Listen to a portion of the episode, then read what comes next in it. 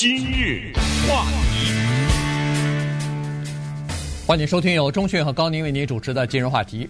昨天呢，美国的最高法院对环保署啊，联邦的环保署涉及到他们的这个执法权利的这件事情呢，做出了一个裁决啊。这个裁决呢，其实呃，这个影响比较深远的，所以今天我们跟大家聊一下这个最高法院。以六比三的裁决结果，呃，就是投票结果啊，做出这个裁决，它到底是依据的什么，以及对我们民众的生活以后可能会产生哪些的影响？这个六比三真的很说明问题啊！今年的这个初夏呀，可以说是保守派所向披靡，自由派节节败退。嗯、从枪支到堕胎，现在又来了一个环保。若如果我们用非常朴素的理解，如果你要是站在主流媒体的自由派的立场上看这个问题，就是美国的最高法院它取消了枪支限制，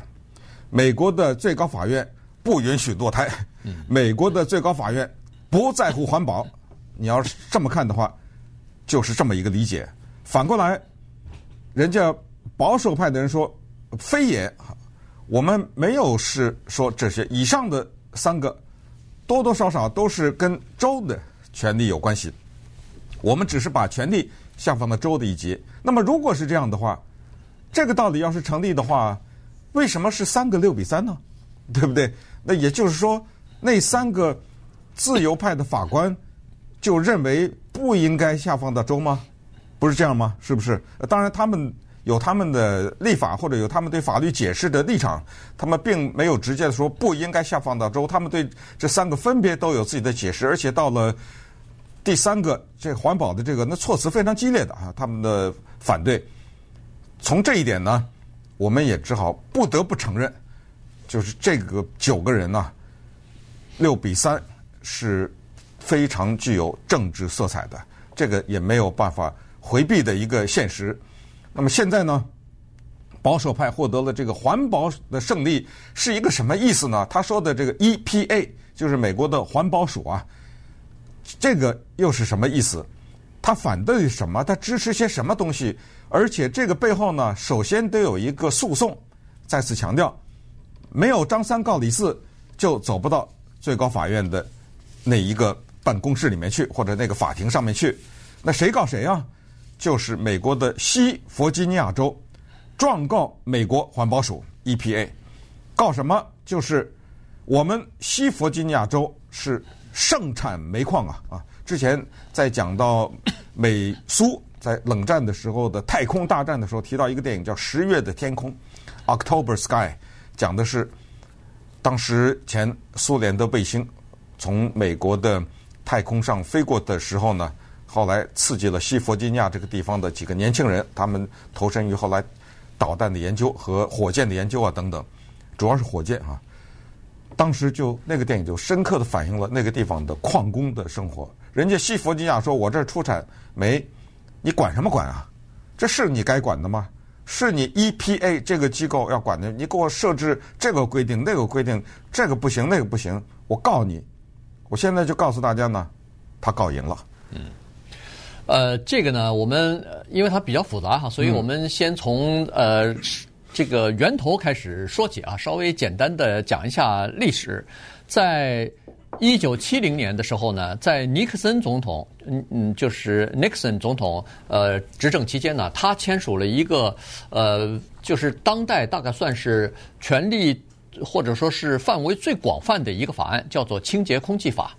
因为当时啊，人们发现说，这个空气和水当中的一些污染的物质可能会影响民众的健康啊，所以呢，在那个时候呢，就签了这么一个清洁空气法，在这个法案当中就授权成立了现在我们所说的 EPA，就是联邦的环保署。那么这个环保署的作用是什么呢？是他们基本上是由专家所组成的啊，就是各方面的这个呃各个领域当中的环保专家吧。那他们呢，就是要负责空气品质和水的品质啊，饮用的这个安全性品质。呃，而且呢，在各个呃行业当中呢，制定行业的标准，然后他们是属于这样的一个呃机构啊。那当然，从七十年代到现在，这已经五十年过去了，五十多年过去了，他们是取得很多的呃重大的成功的哈，在保护公共安全、保护公共卫生方面，每年拯救成千上万人的生命，就是为了减少这个污染哈，水和空气的污染。但是在空气清洁法当中呢，呃，清洁空气法当中呢，还有一个部分呢是针对工业污染哈，工业造成的这个污染。那么这个呢，也是由呃环保署来呃负责给这个不同的行业制定这个标准的。其中，他们就想做一件事情，就是减排的标准。所谓的减排标准，就是废气排放的标准。因为发现啊。呃，随着这个数据越来越多啊，人们发现说，美国有两个行业是造成污染最严重的行业。第一个是发电厂，这个发电厂主要指的是烧煤和烧气的这个发电厂。第二呢是汽车的尾气的排放啊，所以呢，这个环保署啊就针对这个废气排放呢，它制定了一个减排的标准，说是到二零三零年的时候。美国的废气的排放，就是二氧化碳的这个排放量呢，要比二零呃零五年还是好好像是从零五是零五，哎对，要比二零零五年的这个排放标准呢还要减少百分之三十二。那这样一来的话，就引起这个比如说是发电行业以及产煤的这些行业，还有就是汽车工业。引起强烈反弹。嗯，刚才说的是一九七十年代，但是后来说到要把什么排放啊减百分之三十二啊，这是发生在奥巴马的年代。对，所以从七十年代，这个环保署呢，它诞生以来，它是美国政府的一个非常小的机构，很多人也不知道政府有这个机构，或者这个机构的影响也并不大。他就在那儿呢，管一管呃水里面啊有没有什么含有有害的物质啊啊，或者是甚至后来又牵涉到一些。可能石棉呐，什么乱七八糟这些东西啊，汞啊，反正就是就是好，就是这个大家也没什么意见，觉得是应该的。他就默默的呢，在这儿负责这些事情啊，什么地方的可能空气污染呢，他也说一说。后来不是还产生了一个著名的英文的词叫 smog 嘛，对不对？就等等。但是到了后来民主党执政了以后呢，尤其是到了奥巴马这儿，就比较狠了，因为那个时候呢，全球对于气候暖化。什么人类制造出来的温室效应啊，等等，这个什么臭氧啊，什么这些哈、啊，就越来越的意识啊，就越来越强烈，呃，就关心到了动物啊，关心到了冰川的融化呀，关心到人类未来的什么地球的气温升高啊，等等这一系列的问题，然后注意到了什么水灾呀，注意到了旱灾呀，等等呢，奥巴马他们这一届政府就做的比较狠，那么就给了这个环保署呢更大的权利，而环保署。等于我们开玩笑说啊，几个大员，对不对？跑到人家那儿呃工厂那儿去，叫做指手画脚啊，让这些工业呢苦不堪言。因为我们知道，当你设定了一些规定的时候，简单的说，你那个汽车它要求你什么排放的时候要安装什么一个系统，那成本就高了嘛。对，所以这个呢就产生了一大矛盾。这个矛盾就叫是你要清洁空气，还是要就业？就产生了这个，那么我们把这个事情简单的说呢，就是民主党的这一个阵营里面是说我们要清洁空气，我们要为子孙后代要谋一些福利。至于失去的那些工业，我们要所谓用干净的能源来替代。对啊，你到那儿去工作去啊，我又产生了新的工作机会。这是简单的说啊，这个背后当然头绪也很多，也非常复杂，但是简单的概括是这样的。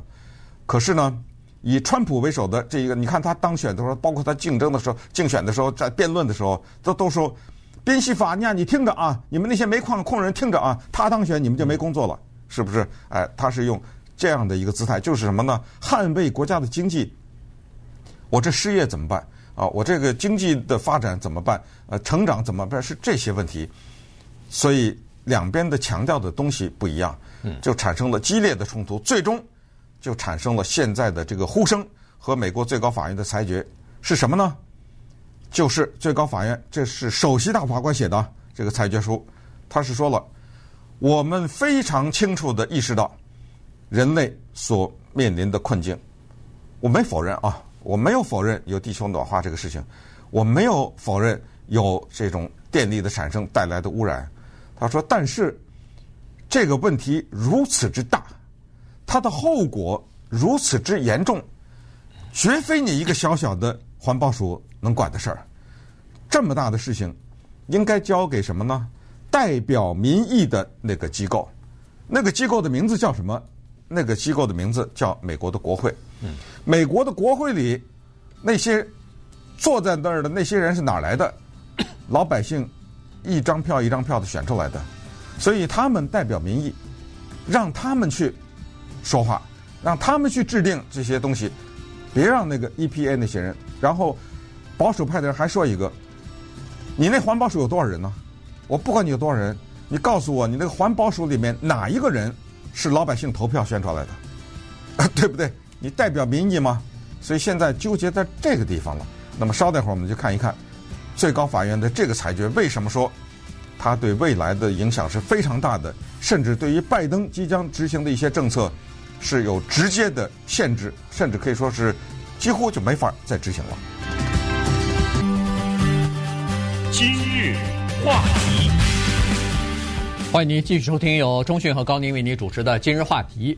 呃，昨天的时候呢，联邦最高法院啊，对这个呃一个环保的案子呢，对具体来说就是联邦的环保署它的权限进行了限制啊。这个呢，对呃拜登政府来说是一个很大的打击啊，因为现在。拜登的执政的这个，呃，就是比较重要的任务之一，就是要进行环保的这个，比如说气候变暖，要采取一些措施啊，呃，要呃转向清洁能源啊等等。但是现在呢，他的一个有力的武器，呃，就是环保署的执法的能力呢，现在受到了限制了。刚才。呃，这个说的是最高法院的六名保守派的大法官呢，是说环保署没有这个权利来限制或者是规定这么一个呃叫做庞大的后果非常严重的这样的一个法律啊，就是要求比如说人们从开汽油的这个汽车烧汽油的汽车转向这个电动的汽车，呃，烧煤的发电厂。以后通通要关闭，变成清洁能源的这个发电厂。他说他没有这个权利啊，这个权利归于呃民选出来的国会啊。国会除非制定了这样的一个法律，那么你环保署才可以执行，否则的话你不能取代国会来制定和执行这样的规定和法律。那么在呃裁决书当中，当然代表三名自由派的大法官呢，呃，这个写意见书的呢是 Alina。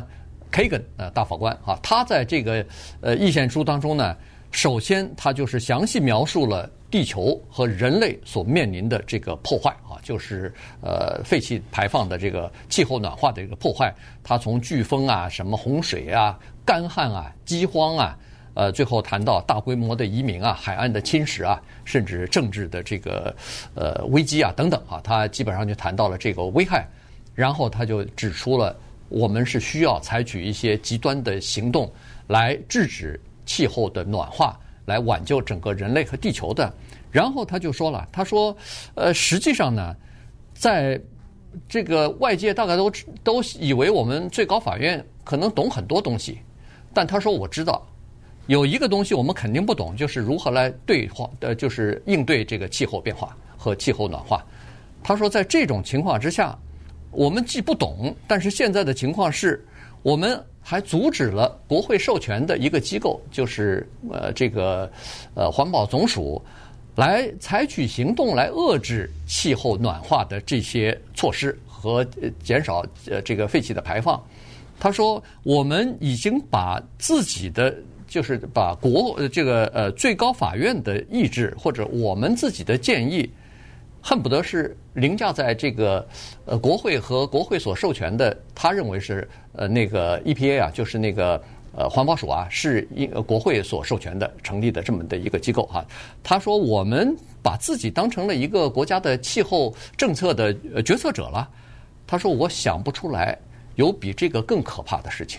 对，是 EPA 是不是国会的授权？当然是因为它是清洁法案产生的一个后果嘛。对，现在的争执是。说你这个环保署呢，你是叫做自说自话，你自己扩大了自己的权利。我给你的权利只到三，你给我弄到十去了，呃，是这么一个说法。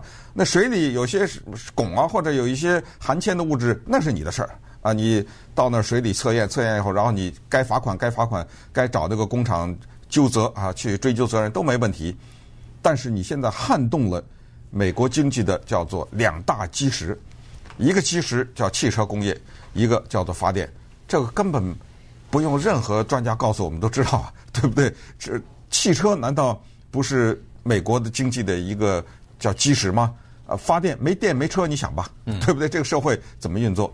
但是也偏偏就是美国经济的这两大基石，甚至我觉得是可能是全球经济的啊，这两大基石呢，却是排放最糟糕的，就是他们是为这个污染呢变得严重。